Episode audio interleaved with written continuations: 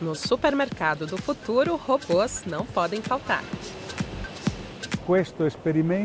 O nosso experimento funciona, os clientes já estão fazendo compras aqui e está dando certo. Mas, claro, nos seis meses de teste, analisamos diversos cenários e tipos de soluções para poder escolher o que realmente será utilizado.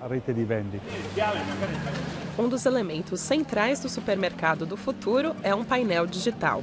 Quando um cliente aponta para um produto, ele recebe informações sobre, por exemplo, o valor nutricional, substâncias que podem causar alergias e a origem de cada alimento. A empresa desenvolvedora oferece muitos produtos da Itália e de pequenos agricultores. Já se foram os tempos de produção em massa. Hoje em dia, precisamos analisar as necessidades de cada cliente, mesmo daqueles de baixo poder aquisitivo. Também temos que garantir o acesso a bons produtos para esse tipo de cliente. Se a tecnologia será aplicada em larga escala pelos supermercados, isso ainda é uma questão de tempo.